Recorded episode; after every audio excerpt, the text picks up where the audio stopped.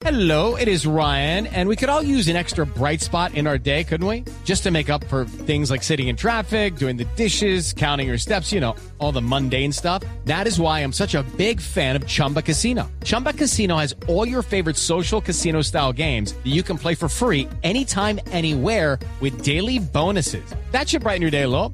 Actually, a lot. So sign up now at chumbacasino.com. That's chumbacasino.com. No purchase necessary. BGW. Void were prohibited by law. See terms and conditions. 18 plus. Migración Colombia reporta que se han ido de nuestro país de Colombia 81 mil venezolanos que han regresado a su territorio. Pero ahora el director de Migración Colombia, que es el doctor Juan Francisco Espinosa, dice que el 80% de esos 81 que se han ido, es decir, casi 70 mil, van a regresar y van a regresar con otro migrante. Doctora Espinosa, buenos días. Muy buenos días, Néstor. Un especial saludo a los compañeros de mesa y, por supuesto, a toda esa lindísima audiencia. Doctor Espinosa, ¿cuáles son los estudios, cuáles son las bases de Migración Colombia sobre el cálculo de, de venezolanos que van a seguir llegando a Colombia? Ok, miren, en, por primera vez en los últimos dos meses se ha producido una caída de la población migrante venezolana en Colombia. En febrero teníamos 1.825.000. En abril, el último dato que tenemos es 1.788.000 venezolanos en el país. Han salido a hoy ya 82.000 venezolanos y los cálculos que tenemos de acuerdo con un marco de incentivos es que del total de venezolanos que salga habrá un 80% que tendrá todavía in- in- incentivos para regresar al territorio nacional.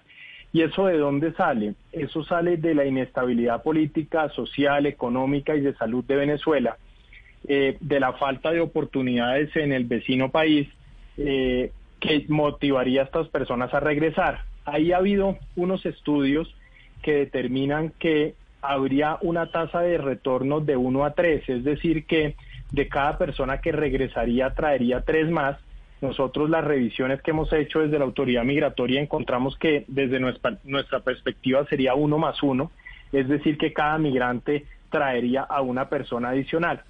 Esto tiene diferentes variables, eh, como la oportunidad de generación de riqueza desde Colombia, el mercado de remesas, eh, la situación indudablemente más segura en Colombia, como también unas variables negativas como el agotamiento de las fuentes de empleo, eh, como también pues la, la, propia situación de pandemia. Pero en este momento el cálculo que tenemos es ese sí. exactamente.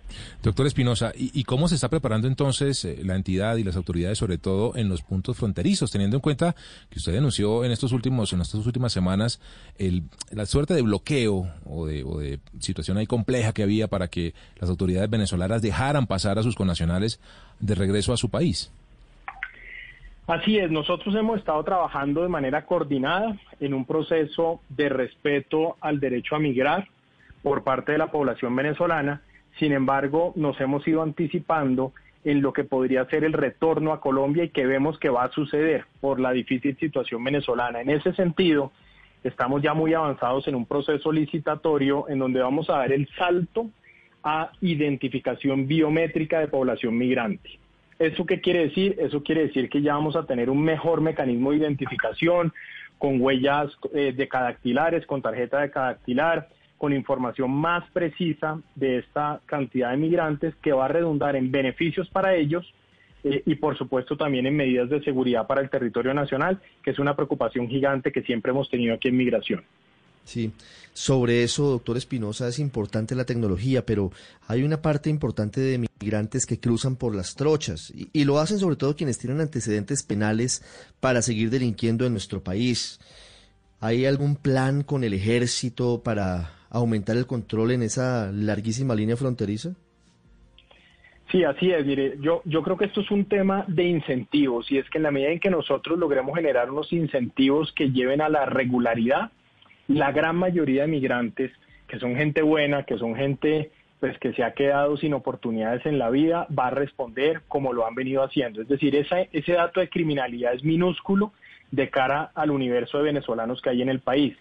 Precisamente esta mañana acabamos de terminar una videoconferencia con el Comando del Ejército Nacional y estamos participando, lo hago yo directamente en los consejos de seguridad para el fortalecimiento y seguimiento permanente de los controles en los denominados puntos informales.